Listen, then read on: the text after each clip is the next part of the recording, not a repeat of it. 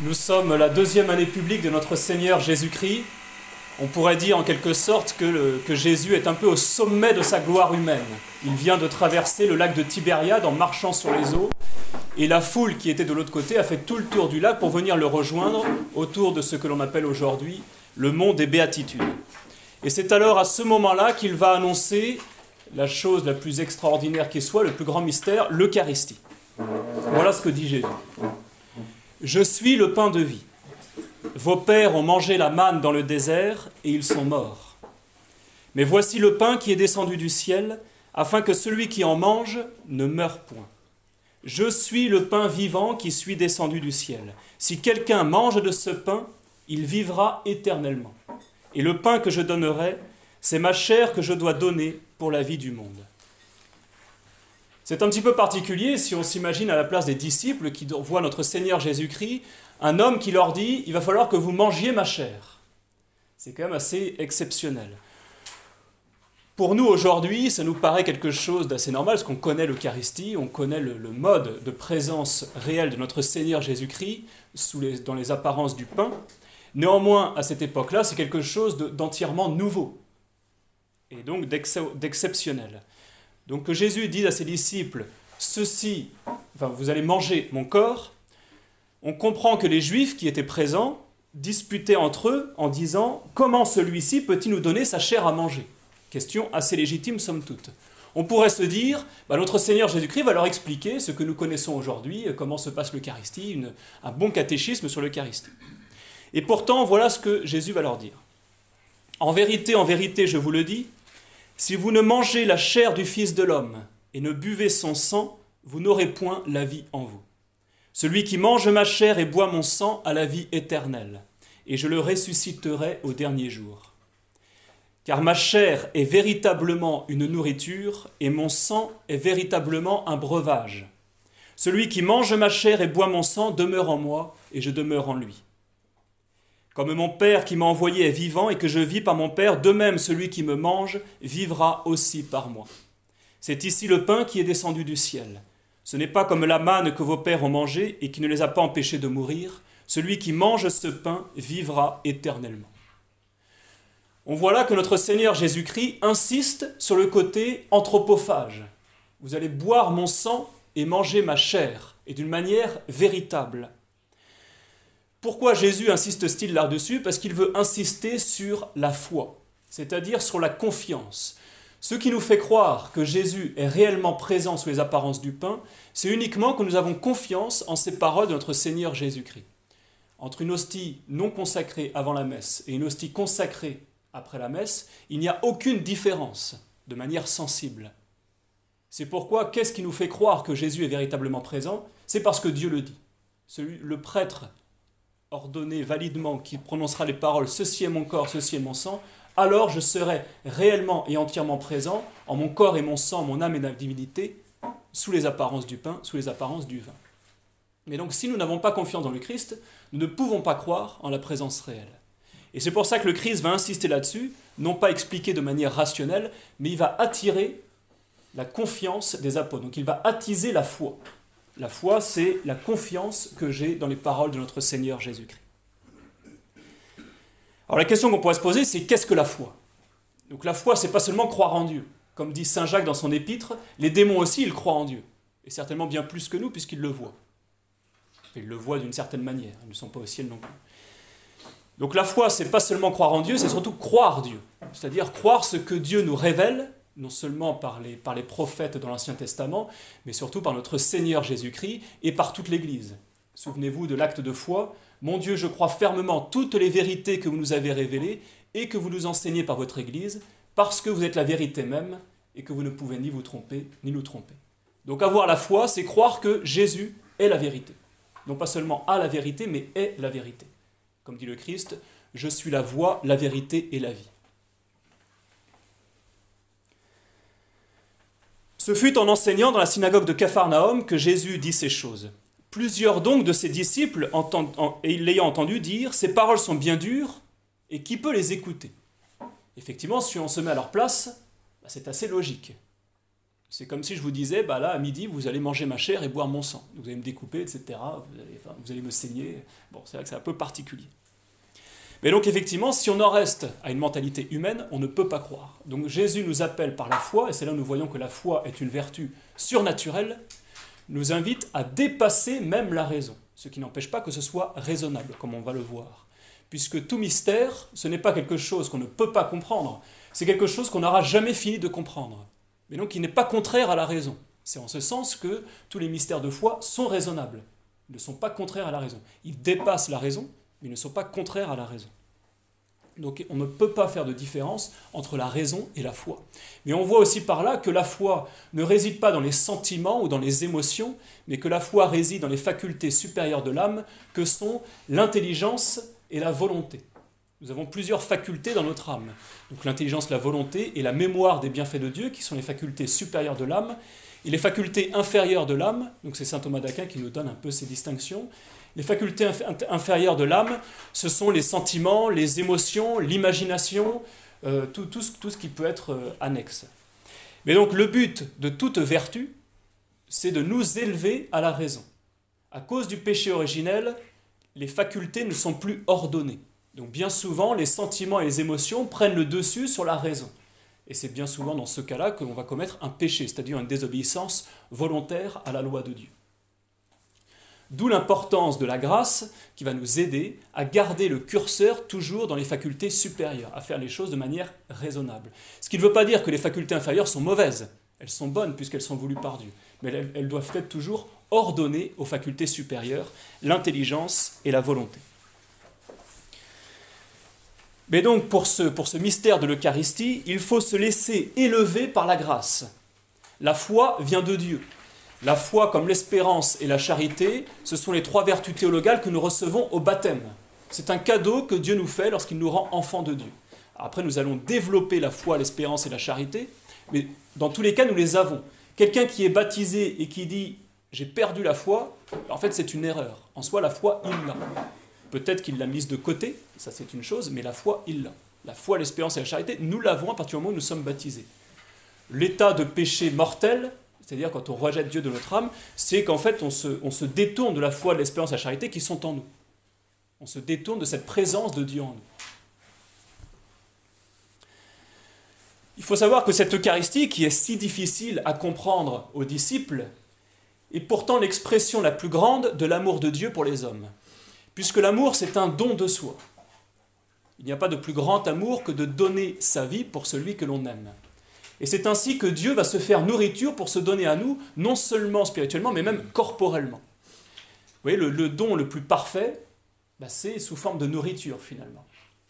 Lorsque, vous, lorsque nous mangeons quelque chose, que nous mangeons une pièce de bœuf, bah, cette pièce de bœuf va devenir en nous ce que nous sommes. C'est-à-dire que ça va, ça va nous permettre de, nous fortifier, ça va devenir notre sang, ça va devenir nos os. Ça va, donc la nourriture devient ce que nous sommes, ou même nous devenons un petit peu par rapport à ce que nous mangeons. Et donc le Dieu lui-même, que l'univers entier ne peut pas contenir, se fait tout petit sous la forme d'un morceau de pain pour se donner en nourriture à nous. nous avons là l'expression du plus grand amour possible.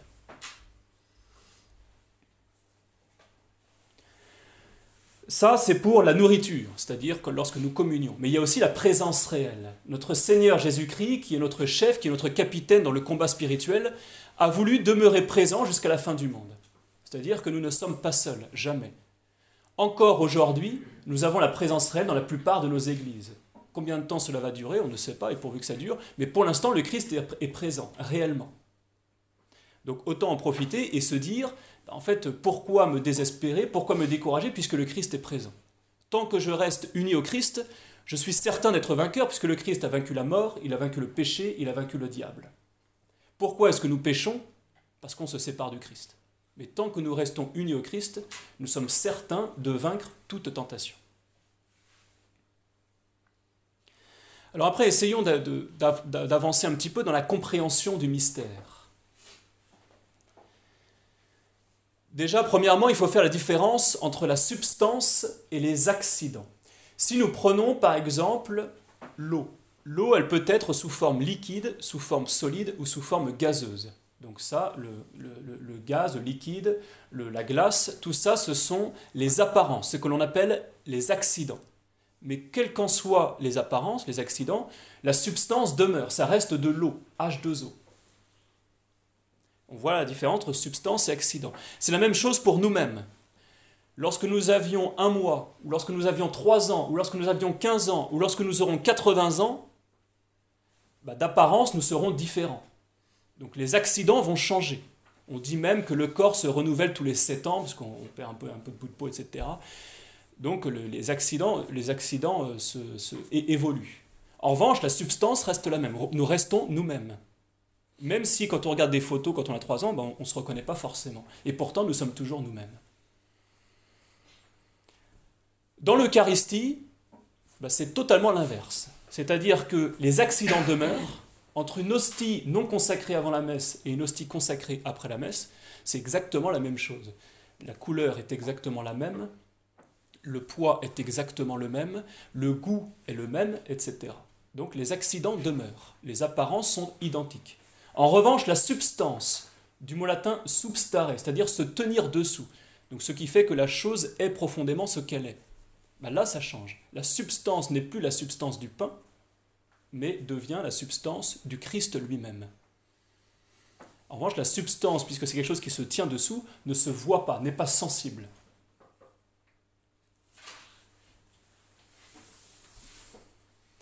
C'est d'ailleurs la seule transformation de substance, la transsubstantiation, la seule fois qu'on retrouve cela, c'est dans l'Eucharistie. Dans la nature, il n'y a pas de changement de substance.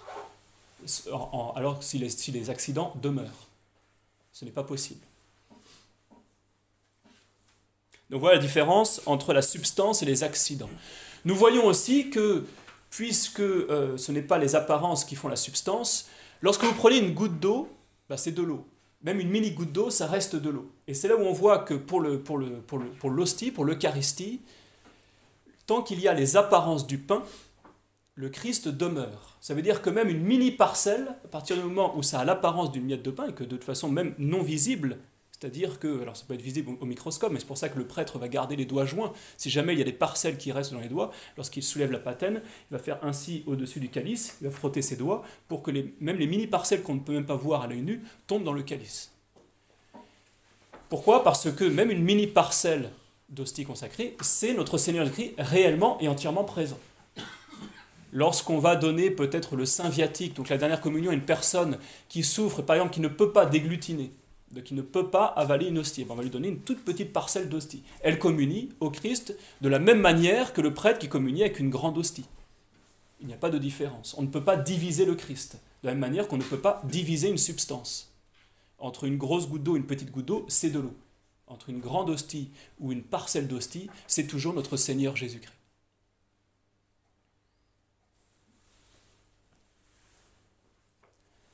Il faut savoir aussi que, que ce soit sous les apparences du pain ou que ce soit sous les apparences du vin, notre Seigneur Jésus-Christ est présent en son corps et son sang.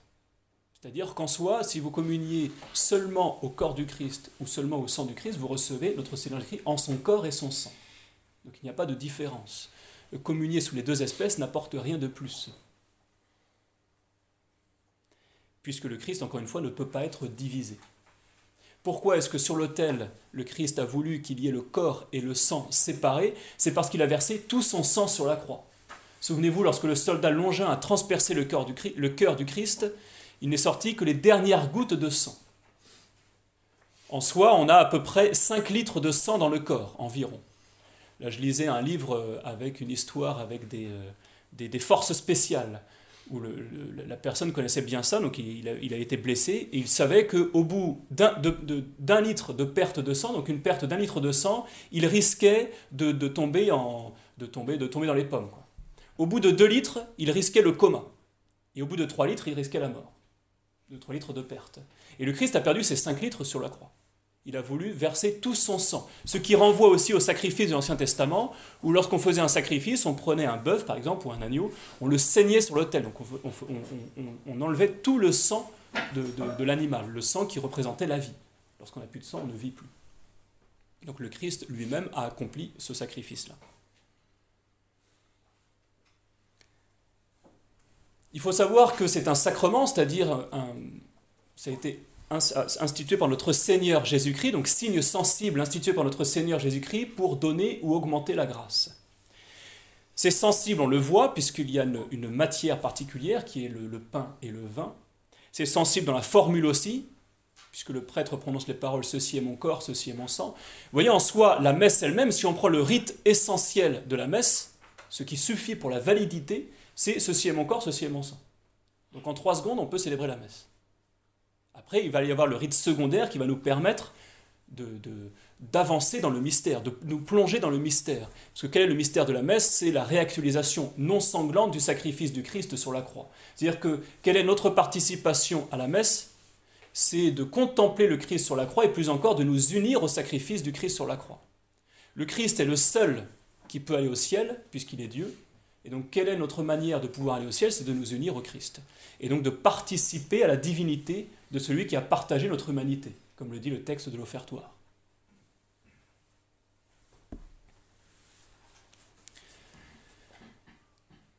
Le ministre aussi, bien sûr, donc le, sacrement de l'ordre. Notre Seigneur Jésus-Christ a choisi ses apôtres, il a choisi ses disciples, il a voulu perpétuer cette, mission qu'il avait sur cette terre, non seulement de demeurer sur la terre, mais aussi de se donner en nourriture, en, en instituant le sacrement de l'ordre.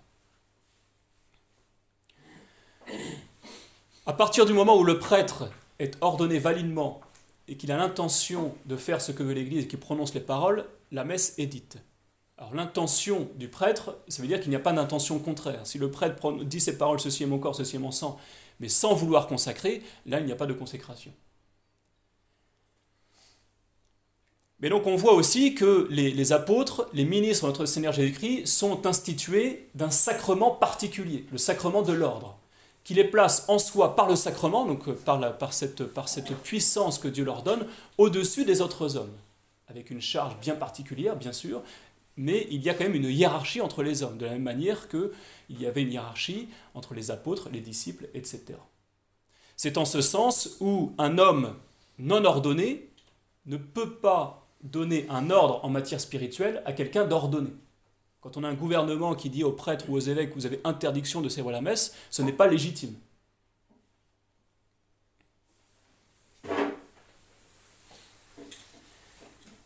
Voyez l'importance de la messe qui nous donne la présence réelle de notre Seigneur Jésus-Christ, qui nous donne la possibilité de communier. La messe, je vous disais, toute notre participation à la messe, c'est de nous unir au sacrifice du Christ sur la croix. Les trois parties essentielles de la messe sont l'offertoire, la consécration et la communion. Toute la partie avant l'offertoire, c'est-à-dire avant le credo, avec les lectures, avec le kyrie, avec le, le confiteur, etc., sont une préparation finalement à la messe elle-même. C'est ce qu'on appelle la messe des catéchumènes. Et ensuite vient la messe des fidèles. Offertoire, consécration, communion. À l'offertoire, nous offrons les oblats, nous nous offrons nous-mêmes sur la croix. Donc notre participation, c'est de nous offrir en sacrifice au Christ, pour que notre sacrifice ne devienne plus qu'un avec le sacrifice du Christ. Donc à l'offertoire, nous montons sur la croix avec notre Seigneur Jésus-Christ, afin de mourir avec le Christ au moment de la consécration, pour pouvoir ressusciter avec le Christ au ciel au moment de la communion. Puisque la communion, on s'en rend compte, finalement la communion c'est Dieu, on reçoit Dieu lui-même. Le ciel, c'est Dieu lui-même. Donc la communion, on se retrouve au ciel, d'une manière non sensible, on n'en a pas l'impression, mais la communion, c'est le ciel. Finalement, le ciel, ce serait une communion perpétuelle puisque nous serons en union, corps et âme, avec notre Seigneur Jésus-Christ, avec Dieu lui-même. Pensons-y, c'est tellement important. Vous voyez, il faut vraiment retrouver sans cesse, c'est pour ça que je vous en parle aujourd'hui, le sens de la communion. Nous devons avoir un immense respect pour cet acte qui nous est donné par Dieu. Sans aucun mérite de notre part, Dieu se donne à nous. D'où cette prière que nous, récitons trois fois avant de communier. Seigneur, je ne suis pas digne de vous recevoir, mais dites seulement une parole et je serai guéri et mon âme sera guérie. Effectivement, nous, ne sommes pas dignes. Nous ne sommes que des pauvres créatures, nous ne pouvons pas recevoir notre Créateur. Et pourtant, Dieu lui-même le veut. Ce qu'il faut bien voir dans la communion, c'est que c'est premièrement Dieu qui veut communier avec nous. Si nous demeurons en état de grâce, c'est pour pouvoir communier parce que Dieu le veut. Dieu veut communier avec nous. Dieu veut être en union avec nous. On le voit avec ces paroles notre Seigneur Jésus-Christ. Nul ne peut aller au ciel s'il ne mange ma chair et boit mon sang.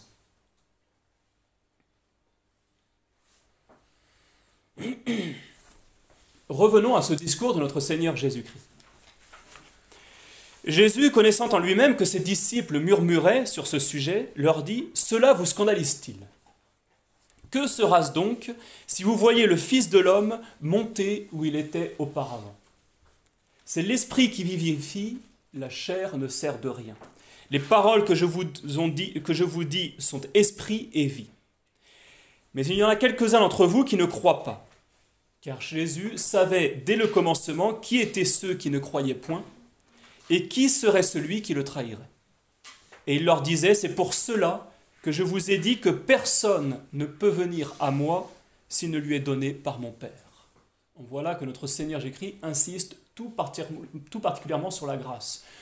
C'est important pour nous aussi de faire des communions d'action de grâce, de remercier notre Seigneur qui nous donne la grâce de croire en ce qu'il nous dit qui nous donne la grâce de croire en la présence réelle de l'Eucharistie, qui nous donne la, grâce immense, un privilège incroyable de pouvoir communier.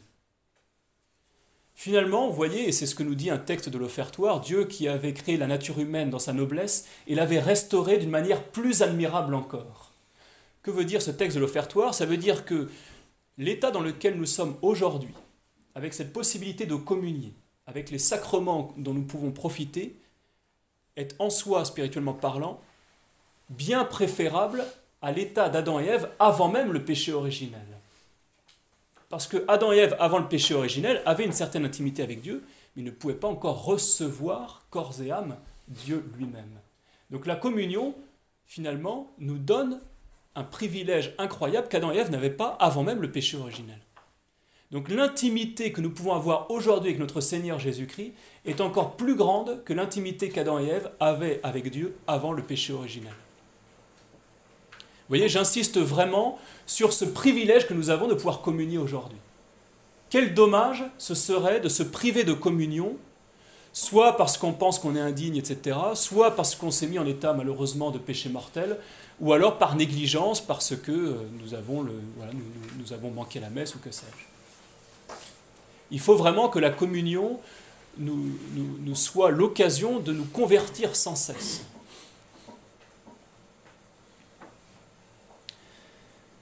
Dès lors, nous dit Saint Jean dans son évangile, plusieurs de ses disciples se retirèrent de sa suite et ils n'allaient plus avec lui. C'est assez impressionnant cette parole, parce que c'est la seule parole où on voit des disciples qui quittent notre Seigneur Jésus-Christ du vivant même de Jésus, alors, excepté la passion, bien sûr. Mais c'est assez impressionnant que ce discours de vie, qui donne la vie éternelle, mais qu'on ne peut comprendre que par la grâce, eh bien certains disciples même de notre Seigneur Jésus-Christ, qui ont vu notre Seigneur Jésus-Christ, qui l'ont écouté lui-même, ben pourtant n'ont pas correspondu à cette grâce. On voit là aussi l'immense liberté de l'homme, même face à notre Seigneur Jésus-Christ vivant. Et donc ça a été assez dur à notre Seigneur Jésus-Christ, bien sûr, de voir des disciples le quitter, donc de ne pas correspondre à la grâce, de la même manière que cela fait toujours souffrir Dieu de voir les péchés que nous pouvons commettre alors d'une souffrance toute particulière, parce que Dieu se suffit à lui-même, mais d'une souffrance qui encourage la compassion, et non pas qui afflige.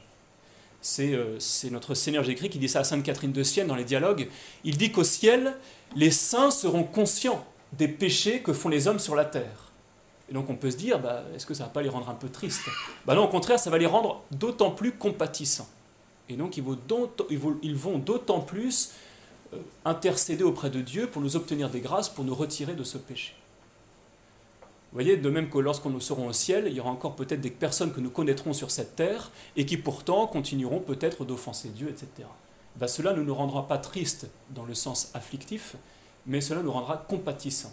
Donc on sera conscient de la douleur que cela peut provoquer, mais pour un plus grand bien, pour la plus grande gloire de Dieu. Mais donc le Christ a connu la désertion, il a connu l'apostasie. On l'a vu non seulement avec les, princes de la religion de cette époque-là, donc les, les, pharisiens, les princes des prêtres, les docteurs de la loi, ceux qui en soi auraient dû recevoir le Seigneur Jésus-Christ, les premiers, puisqu'ils avaient la connaissance. Et on l'a vu, euh, la foi va avec la raison. Certains disciples qui l'ont quitté à, cette, à, cette, à ce moment-là, et même on peut voir aussi certains, les apôtres qui l'ont quitté au moment de la passion de notre Seigneur Jésus-Christ, puisque au pied de la croix, il n'y avait qu'un seul apôtre sur douze. Un qui l'avait trahi, un qui a apostasié trois fois, et puis les autres qui sont, qui, sont, qui sont inexistants. Seul Saint Jean, le plus jeune de tous, a suivi notre Seigneur Jésus-Christ jusqu'au calvaire. Néanmoins, nous avons nous-mêmes aujourd'hui quelque chose de plus que les apôtres avaient au moment de la Passion, c'est le Saint-Esprit. Les apôtres n'étaient pas encore confirmés à cette époque-là. Nous, nous sommes confirmés. Nous avons la force de l'Esprit Saint, avec les dons du Saint-Esprit, pour pouvoir suivre le Christ jusqu'au pied de la croix. C'est comme ça que toutes les épreuves qui peuvent nous arriver, toutes les afflictions que nous pouvons connaître, les découragements, le désespoir, etc., ben, nous avons, nous, la grâce par le Saint-Esprit, notamment grâce au, sacrement de confirmation, de, de, supporter cela patiemment pour la plus grande gloire de Dieu. De demeurer en état de grâce, quelles que soient les tentations. En sachant bien sûr que Dieu ne nous éprouve jamais au-dessus de nos forces. Donc, quelle que soit la tentation qui nous assaille, il faut demeurer persuadé que nous avons la grâce pour ne pas y succomber.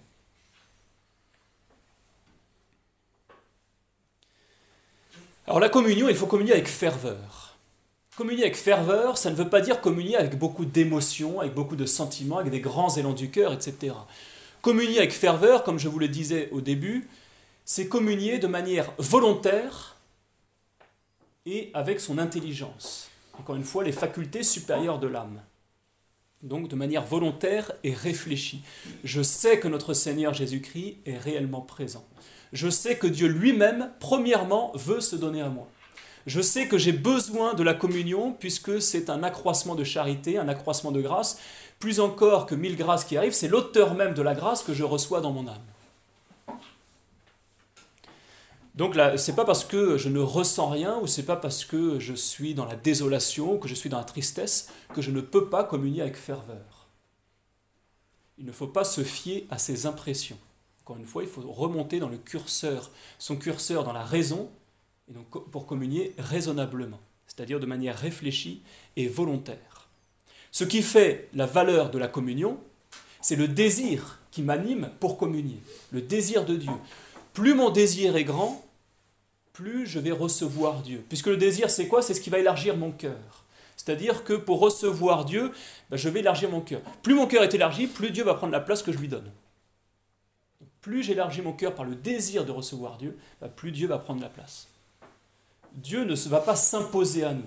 Dieu ne va pas prendre une place que je ne veux pas lui donner. En revanche, il va combler toute la place que je veux bien lui donner. Autre chose importante, il ne faut pas juger de sa communion. Comme dit Saint Paul dans une de ses épîtres, je ne me juge pas moi-même. Et effectivement, nous ne sommes pas capables de nous juger nous-mêmes sur les états de notre âme.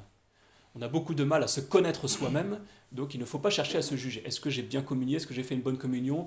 Euh, Là, j'ai l'impression de, j'ai peur de faire une communion médiocre, donc je ne vais pas communier. Non, ça c'est une mauvaise raison.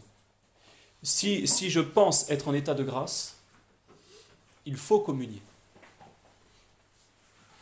voyez, le saint communie par dévotion et pour persévérer dans la sainteté. Mais de la même manière, celui qui est plus tiède, lui, va communier par besoin et pour justement un accroissement de ferveur. Donc en fait, il faut vraiment se dire que premièrement, c'est Dieu lui-même qui veut communier avec nous, et deuxièmement, j'ai besoin de cette communion. J'ai besoin de cette force qui me vient de Dieu lui-même. Comme dit Saint Paul, ce n'est plus moi qui vis, c'est le Christ qui vit en moi. Voilà le sommet de la perfection spirituelle. C'est à cela que je dois tendre. Et donc ça vient tout particulièrement par la communion.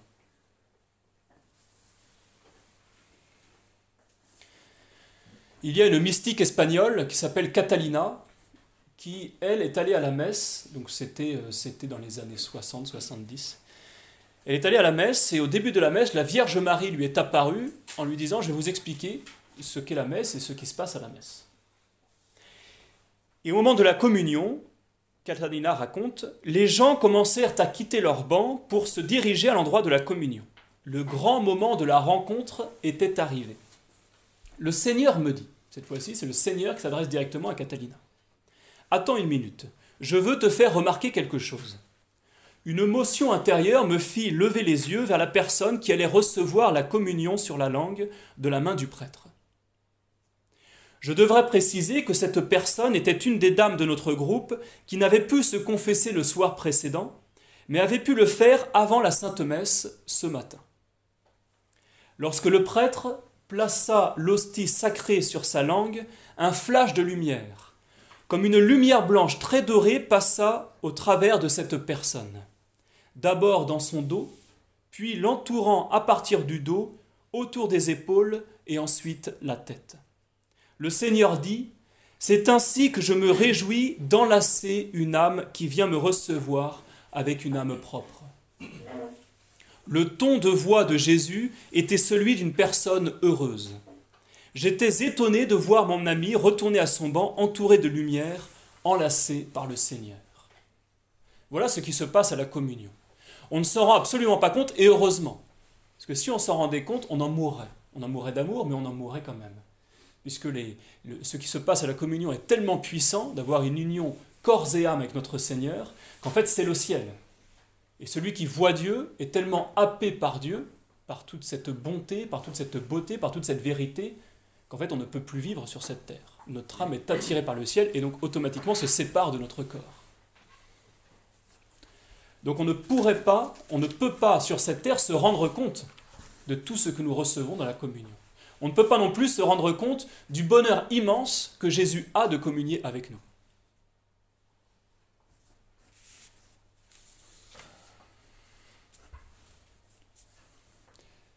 Nous avons euh, tout au, long de, l'histoire de l'Église beaucoup de miracles eucharistiques qui vont venir nous confirmer dans notre foi en l'Eucharistie et qui vont venir fortifier notre dévotion envers le Saint-Sacrement, envers notre Seigneur Christ présent dans le Saint-Sacrement.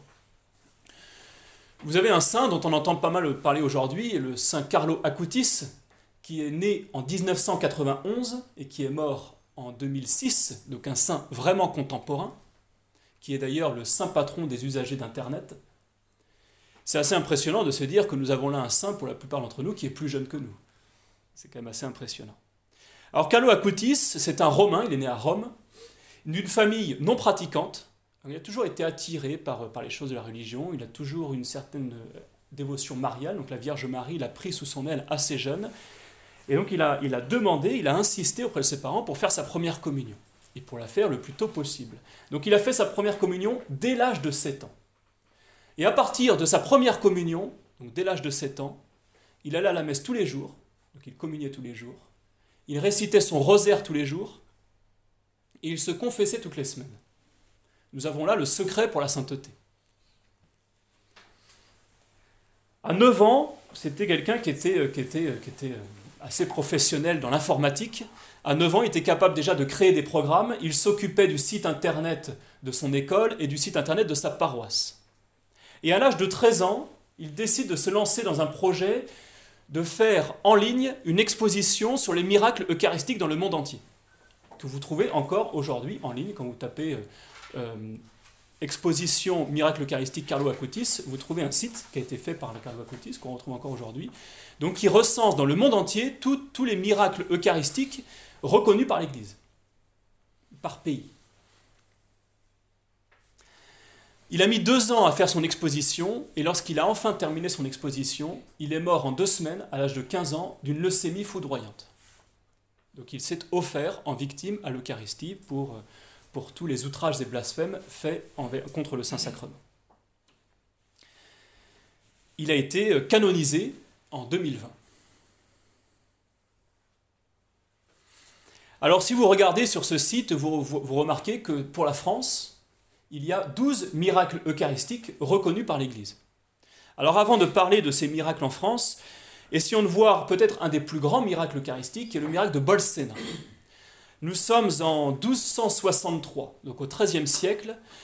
Un prêtre de Bohême, une des régions germaniques, Pierre de Prague, a des tentations particulièrement virulentes sur la présence réelle de notre Seigneur Jésus-Christ. Il se pose sans cesse jusqu'au point d'avoir des doutes affreux sur la présence réelle. Sans cesse, il se dit, mais est-ce que Jésus est vraiment, réellement présent sous les espèces eucharistiques? Il est prêtre, il continue de célébrer la messe tous les jours, il continue de, lire son bréviaire, de, prier, etc. Il est un prêtre assez pieux, mais ses tentations le gênent véritablement et il n'arrive pas à passer outre. Et donc il commence même à tomber dans un certain découragement, un certain désespoir. Et donc il prend la résolution d'aller faire un pèlerinage à Rome sur les tombeaux de Saint Pierre et Saint Paul pour leur demander de se délivrer de ces tentations contre l'Eucharistie. Et alors qu'il arrive à Bolsena, Bolsena, c'est une petite ville en Italie. Il célèbre la messe, et juste après la consécration, lorsqu'on prend donc juste après le Notre Père, lorsqu'on prend l'hostie pour la, briser au-dessus du calice, et bien à ce moment-là, dès la première brisure, l'hostie se met à saigner. Et donc euh, là, euh, l'abbé euh, Pierre de Prague est impressionné par ça, puis il se dit, bah, ça y est, j'ai le signe que, j'ai tant demandé. Quoi. Donc il était à la fois dans l'action de grâce parce qu'il était enfin guéri de ces tentations qui le tenaient depuis si longtemps, et en même temps il se dit, là je suis dans une église, il y a beaucoup de gens derrière, qu'est-ce qui va se passer il était aussi dans l'inquiétude de se dire, oulala, qu'est-ce qui va se passer? Donc très vite, tout en gardant l'hostie dans sa main, il consomme le sang du Christ, il met l'hostie sur le corporal, il ferme le corporal, il met le corporal dans le calice et il s'en va à la sacristie. Mais sauf que l'hostie saignait tant et si bien que le calice s'est mis à déborder. Et donc les fidèles ont vu, donc déjà ils se demandaient mais pourquoi le prêtre il part comme ça, pourquoi il a commis si vite, etc. Et puis là ils voient l'hostie, enfin le, calice qui commence à déborder de sang. Et donc là, bien sûr, bah, ils, vont, ils vont s'interroger, ils, ils, ils, crient au miracle, etc. Il faut savoir que dans chacune des gouttes qui tombaient du calice, une goutte qui tombait par terre, cette goutte prenait, la figure, prenait une figure humaine et on voyait la tête du Christ couronnée d'épines. Donc il y avait vraiment un miracle, même qu'on pouvait voir, euh, les fidèles, même si le prêtre était parti, ils voyaient ces gouttes-là sur le sol. Le pape Urbain IV, à cette époque-là, qui résidait à côté, à Orvieto, donc une ville tout à côté de Bolsena, euh, demanda à Pierre de Prague de venir le voir pour lui expliquer ce qui se passait, parce que du coup ça avait fait beaucoup de bruit. Et donc Pierre de, Pierre de Prague va se jeter aux pieds du souverain pontife et lui explique tout ce qui lui est arrivé depuis son cheminement avec les tentations jusqu'à ce miracle exceptionnel. Et alors c'est à ce moment-là où le pape Urbain IV, qui avait déjà institué la, la fête Dieu, donc la fête de l'Eucharistie dans son diocèse, décide de l'étendre au monde entier. Il fait appel à saint Thomas d'Aquin, à cette époque-là, pour créer, cette, pour, pour, oui, pour créer cette, les textes de la messe de la fête Dieu. C'est notamment de ces textes-là que découle le Laudación, ou alors le Pangelingua, d'où le Tantum Ergo, Tantum Ergo qu'on connaît bien puisqu'on le chante à chaque fois lors de la réposition du Saint-Sacrement. Donc voilà un miracle assez exceptionnel, propre à, affermir notre, notre croyance en l'Eucharistie. Pour ce qui touche à la France, donc les douze miracles en France, il y en a un qui est assez exceptionnel et peut-être le plus connu, c'est ce qui s'est passé à Faverney. Nous sommes cette fois-ci au tout début du XVIIe siècle, en 1608. Les moines organisèrent un tridome eucharistique, c'est-à-dire trois jours d'adoration à, l'occasion de la fête de la Pentecôte. Le reposoir était constitué, donc ils avaient fait dans le cœur un reposoir avec une table, avec des gradins, beaucoup de fleurs, beaucoup de draperies, etc. Et posé par-dessus tout cela, l'ostensoir avec la présence réelle de notre Seigneur Jésus-Christ.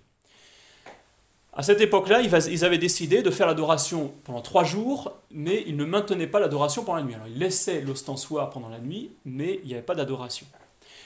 Néanmoins, le sacristain avait oublié d'éteindre les bougies. Donc il y avait toujours l'ostensoir qui était là, et la bougie qui brûlait. Et lorsque le lendemain matin il est arrivé dans l'église, l'église était remplie de fumée, et donc le, le, le, reposoir où était l'ostensoir avait brûlé. Il ne restait plus rien, tout était en cendres.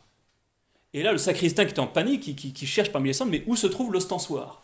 Il n'arrive pas à voir l'ostensoir. Il appelle les autres frères. Je vous rappelle, on est en pleine fumée, il fait noir, etc. Il rappelle les autres frères, ils n'arrivent pas à trouver l'ostensoir, et alors que le jour se lève, là ils commencent à voir que l'ostensoir est toujours à la même place, c'est-à-dire qu'il est en lévitation. L'ostensoir, alors que tout a brûlé en dessous, l'ostensoir n'a pas été atteint par les flammes, et il est toujours à la même place, comme si, comme si rien n'avait bougé. Et donc là aussi, formidable miracle, il faut savoir que l'ostensoir va rester en lévitation pendant 33 heures. Donc imaginez les foules à cette époque-là qui vont venir voir ce miracle eucharistique et qui vont, euh, qui vont, euh, qui vont, qui vont, qui vont défiler dans, ce, monastère de, ces bons, pères. Comment est-ce que alors les pères quand même ont, pris une table qu'ils ont mis sous l'ostensoir avec un, avec un corporal et puis ils ont mis une bougie juste en dessous de l'ostensoir. Et à un moment, donc 33 heures après euh, cette lévitation, alors qu'un alors qu'un prêtre célébrait la messe sur l'autel majeur, la bougie qui est sous l'ostensoir se met à s'éteindre. Ah, le sacristain qui, qui, est embêté, donc il rallume, elle se réteint encore. Il rallume encore, elle se réteint. Et donc, euh, bah, au bout d'un moment, il se demande un peu ce qui se passe. Et alors que le prêtre élève le calice et le redescend, au même moment, l'ostensoir redescend sur le corporal. Et voilà ce qui a mis fin à cette adoration eucharistique. Mais donc c'est assez impressionnant si on prend un peu de temps pour contempler ce miracle eucharistique. L'incendie qui avait détruit le reposoir, brûlé les linges, les draperies et une grande partie du dais, l'incendie qui avait fait fondre à moitié l'un des chandeliers d'étain, et légèrement noirci l'ostensoir en plusieurs endroits, avait cependant totalement épargné les deux hosties consacrées que l'on retrouva intactes dans la lunule de l'ostensoir. De plus, le tube de cristal dans lequel se trouvait une relique de Sainte Agathe, qui avait été posée aussi sur le, reposoir, était également atteinte. Et autre miracle, il y avait un bref du pape accordant des indulgences, donc un cadre avec un papier dedans, document qui avait été épinglé devant la table du reposoir et qui, eux non plus, n'avaient pas été brûlés. Donc voilà un beau miracle à Faverney. Pour les quelques miracles en France, donc il y en a eu un à Douai au XIIIe siècle. Alors à Douai au XIIIe siècle, c'est par mégarde un prêtre qui fait tomber l'hostie pendant la communion et alors qu'il s'apprête pour le ramasser, l'hostie s'élève de lui-même pour revenir dans le ciboire. Et euh, à Douai, encore aujourd'hui, tous les jeudis, les gens se rassemblent dans l'église pour prier euh, euh, à l'intention de, en, en, souvenir de ce miracle, bien que 800 ans se soient passés depuis. À Neuvy-Saint-Sépulcre, en Neuvy-Saint-Sépulcre, c'est entre Bourges et Limoges. En 1257, en fait, dans cette église sont conservées deux gouttes de sang de notre Seigneur Jésus-Christ qui avaient été recueillies sur le calvaire, une relique qui a été rapportée en France par le cardinal Eudes de retour de Terre Sainte. Donc nous avons une relique du sang de notre Seigneur Jésus-Christ. C'est assez impressionnant de voir aussi que les médecins, enfin les scientifiques, qui ont fait des études sur, euh, beaucoup de ces miracles eucharistiques, sur beaucoup de, ce sang, etc., même sur le Saint-Suaire, bah, retrouvent toujours le même sang.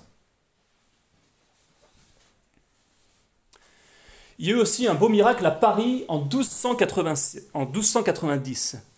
Alors un homme appelé Jonatas, un juif à cette époque-là, qui détestait la foi catholique et qui ne croyait pas en croyance réelle, réussit le jour de Pâques à acheter une hostie consacrée.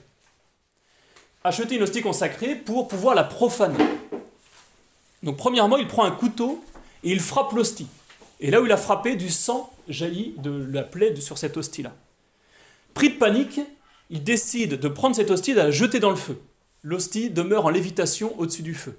Du coup, il voit ça, il prend, il prend l'hostie et il essaye de la mettre dans l'eau bouillante. L'hostie demeure au-dessus de la casserole, il n'arrive pas à, mettre l'hostie dans l'eau bouillante. Et finalement, l'hostie quitte chez lui et va se mettre chez la voisine, qui est une pieuse femme, et qui, elle, va la rapporter à son curé. Donc ça, c'est un miracle qui a eu lieu en 1290. Il faut savoir que l'hostie avait été conservée et elle a disparu malheureusement à la Révolution française, comme beaucoup d'autres, euh, d'autres, euh, d'autres restes de miracles eucharistiques, comme on va le voir. Autre miracle, cette fois 14e siècle, 1331. C'est à Blaneau, donc c'est au nord-ouest de Cluny. Pendant la messe de Pâques, un fragment d'hostie tombe sur la nappe. Le prêtre s'apprête à ramasser ce fragment d'hostie, mais il ne peut pas parce que ce fragment d'hostie s'est transformé en goutte de sang. Donc formant une, grosse tache sur la nappe. Encore aujourd'hui, dans le village de Blaneau, on conserve la relique de cette nappe tachée de notre Seigneur Jésus-Christ.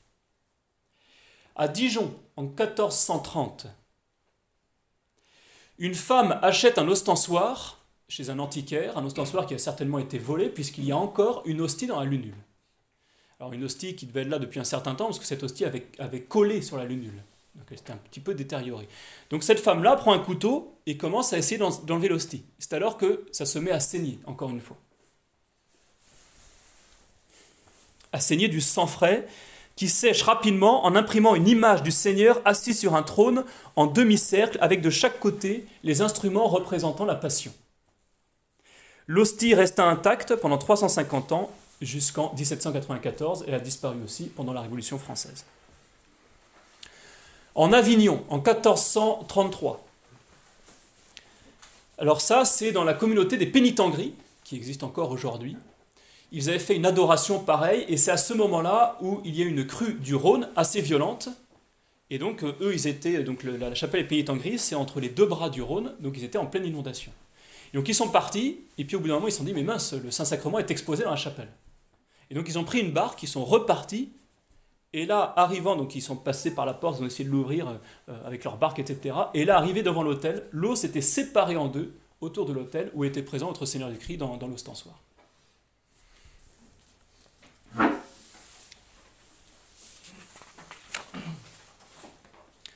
Ensuite, à La Rochelle, en 1461. Alors là, cette fois-ci, ça touche particulièrement la communion. Un jeune garçon, muet et paralysé, depuis plusieurs années, il donc il avait, il avait 12-13 ans, c'était le jour des premières communions, mais lui, puisqu'il était paralysé, qu'il était muet, il n'a pas pu se confesser, donc il ne pouvait pas faire sa première communion. Néanmoins, sa mère le voit l'agiter pendant les premières communions, et donc elle se dit, mais elle, essaie de comprendre ce qu'il veut, et elle comprend qu'il veut absolument communier. Et il insiste, il insiste, donc il essaie de se faire comprendre comme il peut. La mère va voir le curé en lui disant, bah, écoutez, euh, mon fils, euh, effectivement, il est, paralysé, il est muet, mais il aimerait bien communier, euh, est-ce que ce serait pas possible? Après, il dit, bah non, il ne peut pas se confesser, etc. Donc il va voir l'enfant, et puis l'enfant insiste tellement qu'il décide finalement de lui donner la communion. Et au moment où l'enfant communie, mais il est complètement, complètement guéri de, de, sa paralysie et il n'est plus muet. Et la première parole qu'il dit, c'est Notre secours est dans le nom du Seigneur qui a fait le ciel et la terre. Autre miracle, Marseille en Beauvais, en 1533. Alors Marseille en Beauvais, c'est au nord-est de Beauvais, de la ville de Beauvais. Cette fois-ci, c'est des hommes qui entrent dans une église pour voler le ciboire, le ciboire dans lequel contenait des hosties consacrées. Néanmoins, ces hosties ne les intéressaient pas, seul le ciboire, qui avait une grande valeur, les intéressait. Ils sortent de l'église, dans la rue, ils soulèvent une pierre, ils prennent les hosties, ils les mettent sous la pierre, ils remettent la pierre et puis ils partent avec le ciboire. Quelques, quelques, un jour après, il se met à neiger, assez, assez, euh, assez, donc une, vraie tempête de neige, et un homme passe à côté, et là, il ne comprend pas parce que cette pierre, la neige ne tient pas dessus. C'est comme si elle restait sèche. Donc il se dit, mais qu'est-ce que, comment ça se fait? Il touche la pierre, elle n'est pas chaude, c'est pas la, neige qui fond. Donc il se dit, mais c'est quand même étonnant. Donc où est, l'astuce finalement se, pose la question, ce, brave homme? Il soulève la pierre et là il voit les hosties consacrées. Et donc il va appeler le curé, ils vont consommer ces hosties-là. Donc là on a aussi un, un, beau miracle. Il faut savoir que on a conservé ces hosties pendant un siècle jusqu'à ce que l'évêque du lieu, donc l'évêque de Beauvais, lui est passé chez les protestants, dans la réforme protestante, donc il est devenu protestant, et donc il a demandé que ces hosties soient entièrement consommées, parce que bah, c'était, un peu une preuve vivante de l'erreur des protestants. Donc avant d'abjurer sa foi, avant d'apostasier, mais il a demandé, il a donné l'ordre que ces hosties soient consacrées. Ensuite, à Pressac, au sud-ouest de Poitiers, en 1643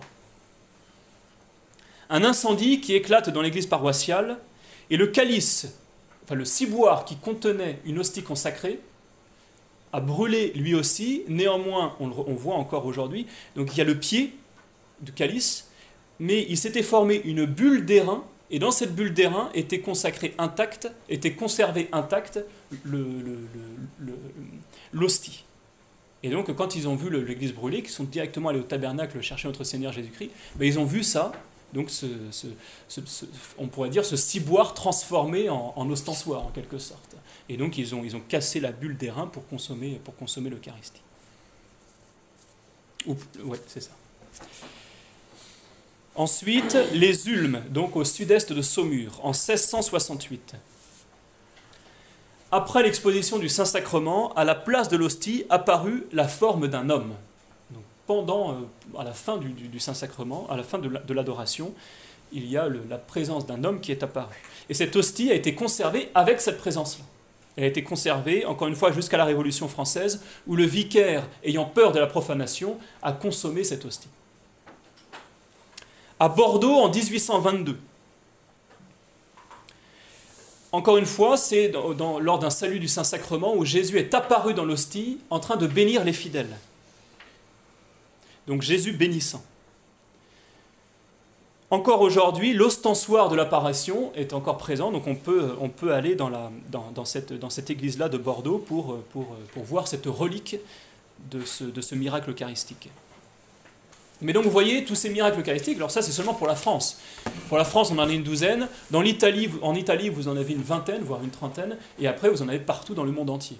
Et c'est assez beau de voir cette exposition. Oui Il y en a un de plus que j'ai trouvé sur, Internet, c'est Monseigneur Billet en 99, le 15 août à Lourdes, au moment où il, a, il les mains, s'est de la.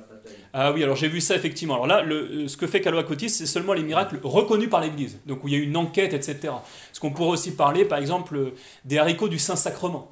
Je ne sais pas si vous connaissez ça, donc c'est arrivé, c'était pendant la Révolution française, où une famille euh, faisait une adoration du Saint-Sacrement, et les Bleus arrivent. Et donc ils décident de cacher l'ostensoir dans une rangée de haricots, des haricots rames, donc ça monte jusqu'à 2 mètres, et donc ça fait comme une tente, ils cachent l'ostensoir dedans.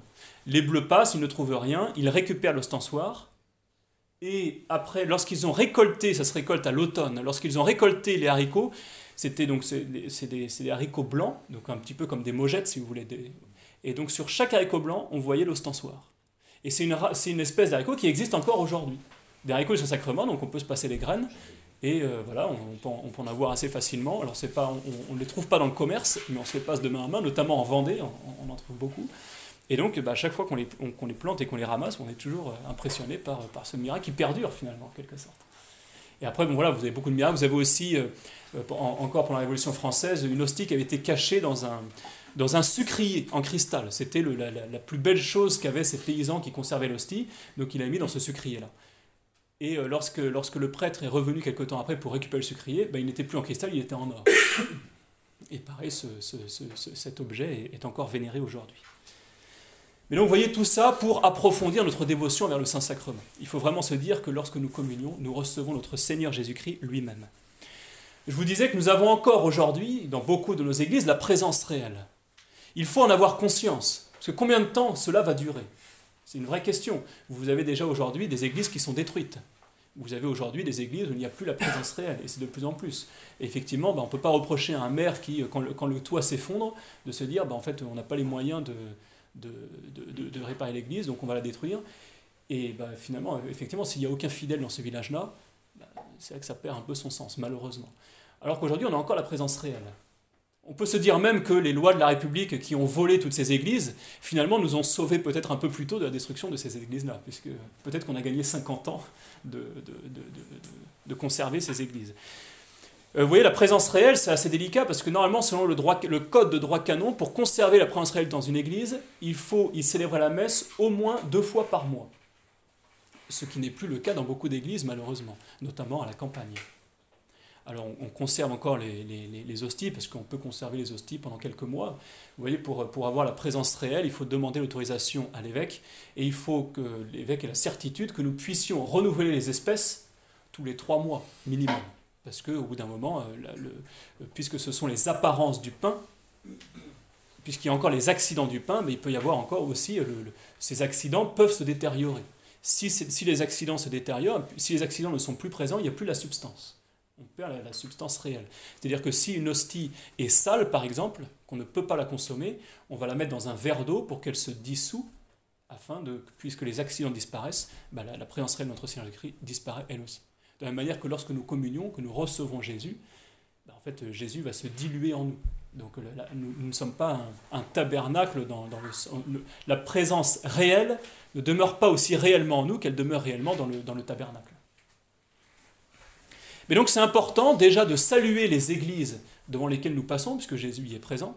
C'est important aussi de, tâcher de se souvenir dans la vie de tous les jours où se trouve Jésus au plus proche de moi. Où est la présence réelle de notre Seigneur Jésus-Christ au plus proche? Quelle est l'église où il y a la présence réelle de Jésus, euh, près de chez moi, ou euh, du lieu d'où je travaille? Et afin d'avoir aussi son esprit qui se tourne bien souvent à notre Seigneur. Important aussi, bien sûr, de prendre le temps d'une visite, même si c'est très court. Il faut vraiment voir ça comme une récréation. On a besoin de récréation dans notre vie. Vous voyez, lorsqu'on était à l'école, si vous, si vous allez à l'école, euh, c'est sûr qu'un enfant, s'il n'a pas une récréation, au bout d'un moment, il va sauter au plafond. Enfin, il ne va, plus du tout suivre, etc. Nous, même si on est adulte, même si on arrive à prendre sur nous, on a quand même besoin de récréation. Mais il faut que ces récréations soient de saine détente, de réelle détente. Si je me recrée par exemple en plongeant dans les écrans, en fait, on, se rend bien compte que bien souvent, ça nous rend plus nerveux qu'autre chose. Donc c'est une fausse détente. Le, terme recréer est très vrai. Il faut se recréer, il faut se retrouver soi-même. Le meilleur moyen de se retrouver soi-même, c'est de se retrouver en Dieu.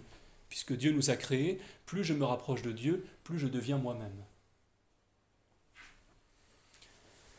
Et donc essayons de multiplier ces, petites pauses, soit une pause spirituelle en ayant une petite pensée vers cette présence réelle de notre Seigneur Jésus-Christ euh, dans une église proche de chez nous, ou alors en s'arrêtant même devant le Saint-Sacrement. C'est tellement important. Dites-vous que plus on donne de temps à Dieu, plus on donne la possibilité à Dieu d'agir en nous, et donc de nous guérir et de nous sanctifier. Donc allons bien souvent nous recréer auprès de notre Seigneur Jésus-Christ, ce que nous allons faire maintenant en assistant à la messe et en communiant avec ferveur.